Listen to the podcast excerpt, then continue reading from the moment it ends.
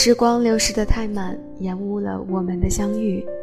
当失联的人们再次相遇，你会发现我是你的感同身受。Hello，大家好，我是摆渡人郭荣。上周节目发了后，收到很多朋友的好评，播放量上去了，点击率上去了，下载量也上去了，开心又有压力。意外的是，两个天秤宝宝让我受宠若惊。一个狗狗说心疼我，虽然我平时总跟它叨叨，可是就是突然好心疼，平时大大咧咧的我也会如此这般。另一个宝宝更可爱，我明明放了狠话说不要和它做朋友了，半夜突然发微信跟我说，希望我一如既往继续傻着、单纯着。有点不适应，一贯傲娇烦我的天秤，突然变得这么甜。今天要和大家分享的这篇文章是，让我害怕的是，丢了那份对生活的态度。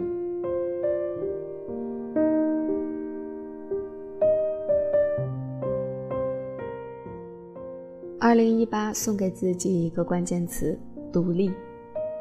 最近都在坚持跑步。也是二零一八一个好的开始。我一直是个没主意的人，可以别人来做决定的事情，我不会先做选择。在很多朋友眼里，我竟然是一个独立的女生，有想法，敢想敢做。其实不然，这一切都是安全感在作怪。运动一直是我的短板，更别说跑步了。没跑之前都能想到没用的自己，会在坚持不下去的时候有一万种理由来说服自己停下来。所以一直在等小伙伴回来，我们可以一起。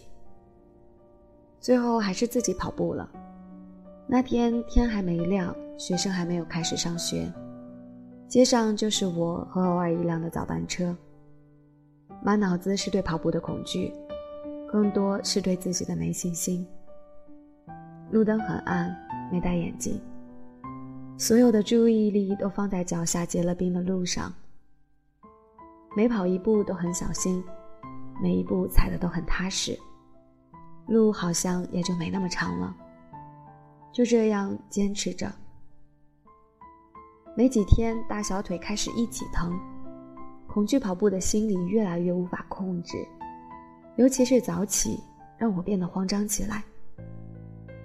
一到天黑就会莫名焦躁，那段时间睡眠质量很差，本来就容易失眠，结果十点睡觉，将近十二点才能睡着，越想睡觉越清醒。跑步真的很考验一个人的意志力，多少次想放弃，多少次想停下来，可是我不能，我不能给自己这样的理由。如果这一秒停下来。我前面流的所有的汗，所有的坚持，都变成了压死骆驼的最后一根稻草。突然想到，如果生活欺骗了我，开玩笑，生活怎么会欺骗你？只有你欺骗了生活，麻痹了自己，假装以为一切很好的样子。自律的生活让我感到慌张。没有更多的时间去做自己想做的事情，比如看看综艺、玩玩狼人杀，看似满足的生活失去了乐趣，生活被压榨，变得紧张，不容走错每一步。自律又让我满足，之前的日日夜夜就那样被我虚度。如果那时候我就开始坚持一件事情，现在的我会是什么样子呢？有人把考试比作 ATM 取款机，你平时存进去的五块、十块，会在考试的时候还给你。生活也是这样，你每天存进去的跑步半小时、瑜伽五分钟、努力工作八小时，都会在未来的三个月、六个月、一年、五年反馈给你。这么想来，我存进去的更多的是躺着两小时。刷微博两小时，看电影两小时，肚子上的肉肉越来越多，思想也越来越懒惰。也有朋友说我掉进钱眼里了，说我功利，我表示很蒙圈，百口莫辩。二十岁的年纪，不就是要挣更多的钱吗？难道每天和别人聊天、嘘寒问暖、看大山、喝西北风吗？本来想在公众号里找一篇不错的文章分享出来的，确实有些不错的文章，有同感，受启发。可大多不是植入广告，就是靠标题蹭热度，时效性已过。可能这个功利的世界就是这样。大家浮躁，大道理洒满大街小巷，好像告诉所有人，只要你做到了，就可以有那样的效果，就可以成功，会让人很容易盲目跟风。就像一篇文章里面说的，一个姑娘和男朋友分手了，因为有篇网文说，一个男人爱不爱你，就看他回你的信息速度。这些文章如果放在前两年，我会绝对赞同。而现在，我只想说，什么破鸡汤毁了人的三观，不知道拆散了多少对无知可爱的小情侣。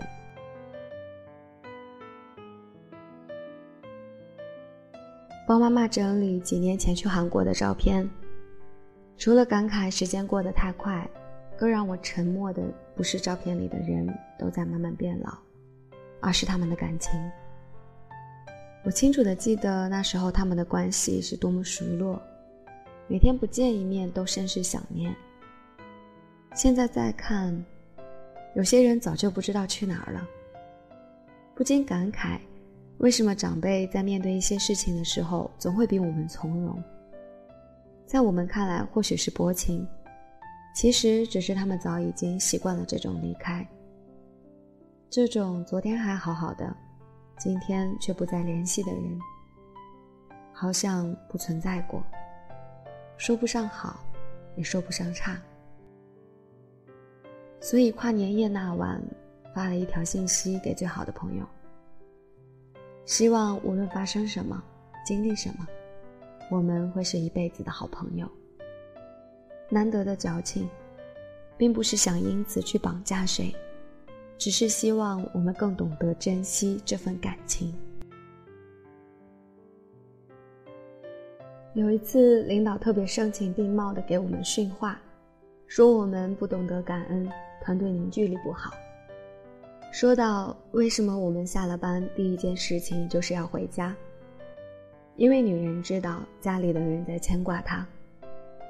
老公回家要问妻子吃什么饭。孩子回家又要喊着说饿了，而公司同样需要我们有这样的牵挂。这段话特别有画面感。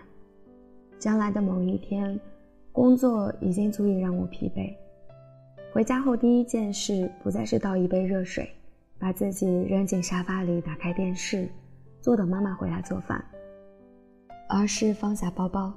可能连外套都来不及换，就跑进厨房，匆匆忙忙做着饭。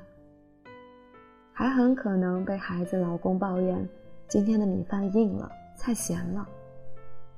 好不容易坐下吃会儿饭之后，还要洗碗、收拾一下家。看了一眼表，来不及睡午觉了，拿起包包出门要赶去上班。这样的生活其实是中国大多女性的写照。当妈是择偶，保姆是妻子，丧偶是育儿，守寡是婚姻。就像人有生老病死，我们没有几个人能逃出这种规则。想到冯晨的一篇文章，《是谁杀死了二十二岁的中国女人》里如实写道：“二十二岁，你刚谈了一个男朋友，异地。”文章里说。不回你信息的人就是不爱你。你看了一眼半天没声音的手机。姐妹说你每次恋爱都变得不像你自己，但是她说她喜欢你懂事的样子。后来你们分手了，因为你比她坚强，他更需要他。二十四岁，你妈问你什么时候带男朋友回来，你说你想好好工作。你妈说：“女孩子那么辛苦干什么？对呀，你为什么这么拼命？因为我喜欢的东西都很贵，我想去的地方都很远，我爱的人超完美。你看了一眼你妈的白头发，没说出口。二十六岁，你看着身边的人都结了婚，你又看着身边的人都离了婚。你看着谁谁谁又生了二胎，你又看着谁谁谁出了轨。那个谁谁谁说，过了二十五岁，女人就不值钱了。你这个闺蜜说，我不相信爱情，我只相信钱。你那个闺蜜说要带你一起去整容，因为现在都流行网红脸。你的姑姑、阿姨、婶婶、姨娘、舅妈，说要给你介绍对象。你爸说了句：“孩子，你不结婚也没关系。”你想哭。二十八岁，陪你喝多的人注定不能送你回家。你遇到了一个能送你回家的男人，你觉得他还不错，但是你不确定是不是爱。可是你每次踩着高跟鞋回到一个人的家，终归是累了。你都二十八了，不能挑了。于是你们开始谈婚论嫁，把彩礼、陪嫁、收入、礼金算得清清楚楚。你终于松了一口气，也不知道是什么在压着你。二十九岁，你结婚了。曾经幻想无数次的新郎和婚礼，原来也就那么回事儿。台下闹哄哄的声音让你回到现实。司仪带着标准的商业化微笑，请大家安静。他说：“我爱你。”你说：“我也爱你。”原来“爱”字说出口也并不难。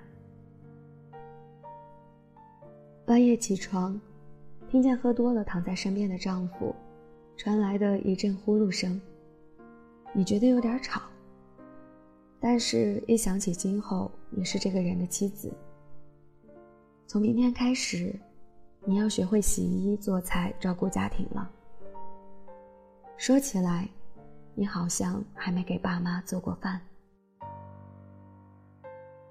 三十岁，你怀孕了。家人让你辞了刚刚升职的工作，好好养胎。他也刚刚升了职，所以下班时间越来越晚。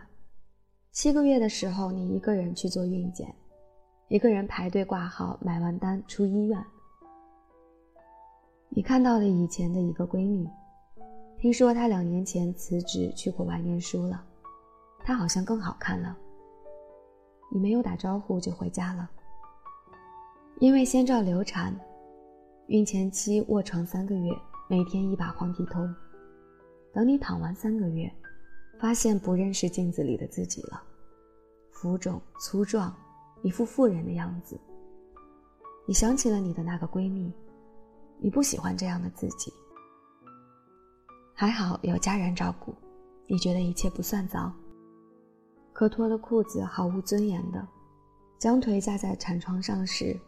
你还是觉得一切糟透了。还好，一声响亮的啼哭声唤醒了你。三十一岁，这是你人生中最痛苦的一年。一夜得起来好几次给孩子喂奶，因为所有人都告诉你，只有母乳喂养才是一个合格妈妈的所为。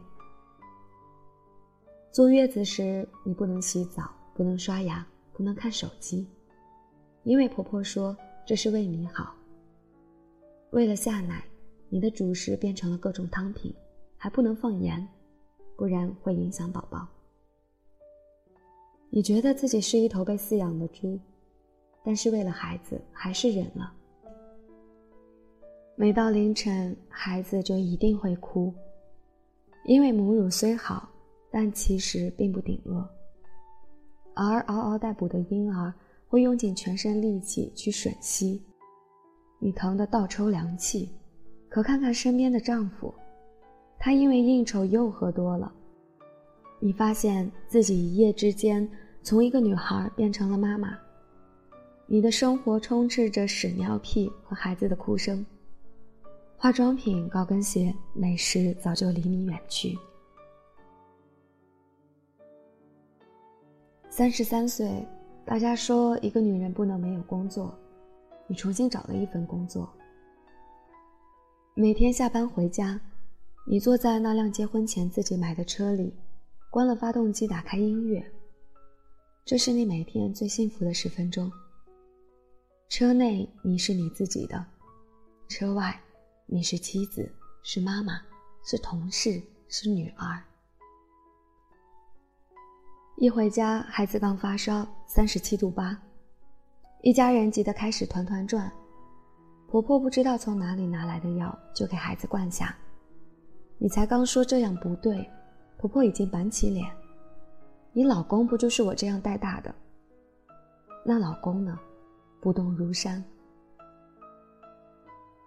三十五岁，你开始讨厌照镜子，讨厌逛商场。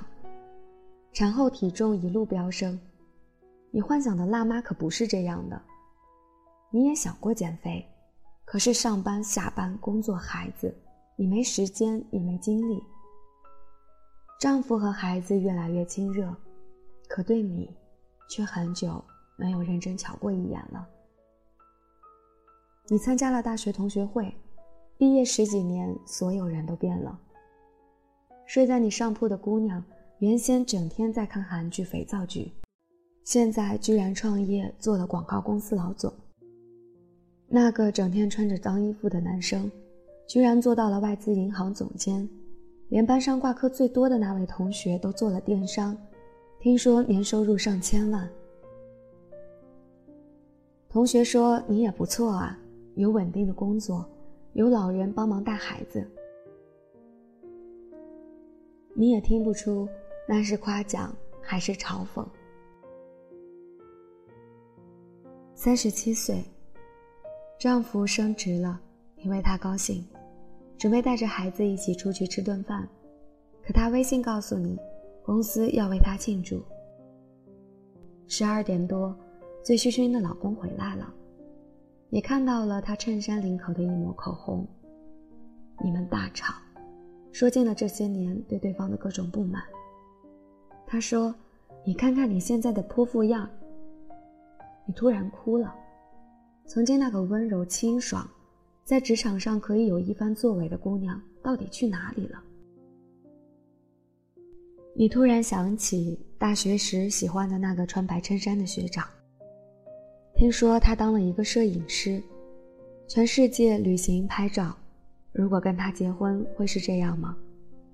你想起了妈妈当年说的：“和谁结婚到最后都一样。”你轻轻地问了一下自己：“会是这样吗？”然后你又给自己轻轻地说：“也许都一样的吧，忍忍吧，反正男人都要出轨的，忍忍吧。”孩子不能没有爸爸的。三十九岁，后来你们还是和好了，日子说不上好，也说不上坏，该四十不惑了。你觉得自己不迷茫，也不焦虑了。可是每到晚上，看着身边打着呼噜的他，你都会想，到底我哪一步走错了？一个女人的前半生结束。虽然很想反驳，又不得不承认的是，身边好像也没有谁躲过了这样的生活方式。也不是反感，就是觉得未来很遥远，为人妻、为人母的日子好像永远和我没有关系，没有那么多的社会角色，我只是爸爸妈妈的女儿。一想到未来的样子，就会害怕。希望在这样不可逃避的生活里，我也可以有自己的空间和时间，仍然保持着自己的爱好，做想做的事情。最好还有爱我、疼我的老公和可爱的孩子。和一个刚新婚不久的小媳妇儿聊了这些。她说：“我毁了她对美好生活的向往。”虽然我们无法逃避这样的规律，但我们可以选择用更好的方式来缓和调节这样的节奏。我想，这应该就是生活的层次感。只是想说，在这种进退两难的情况下，我是如何夹缝中生存，怎样苦中作乐，又怎样一直傻下去的。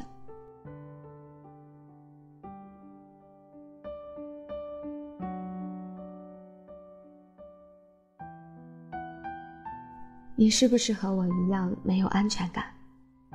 干了这碗毒鸡汤，我们继续潇潇洒洒的过日子。今天的文章就和大家分享到这里，在评论区留下你的痕迹，让我知道你曾来过。陪伴就是无论你需不需要，我一直都在。晚安。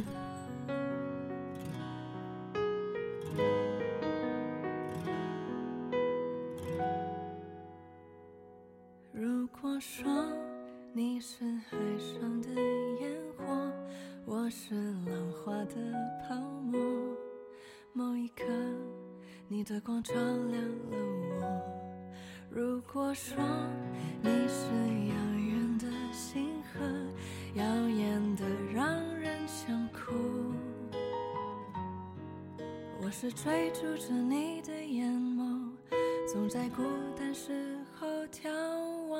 夜空，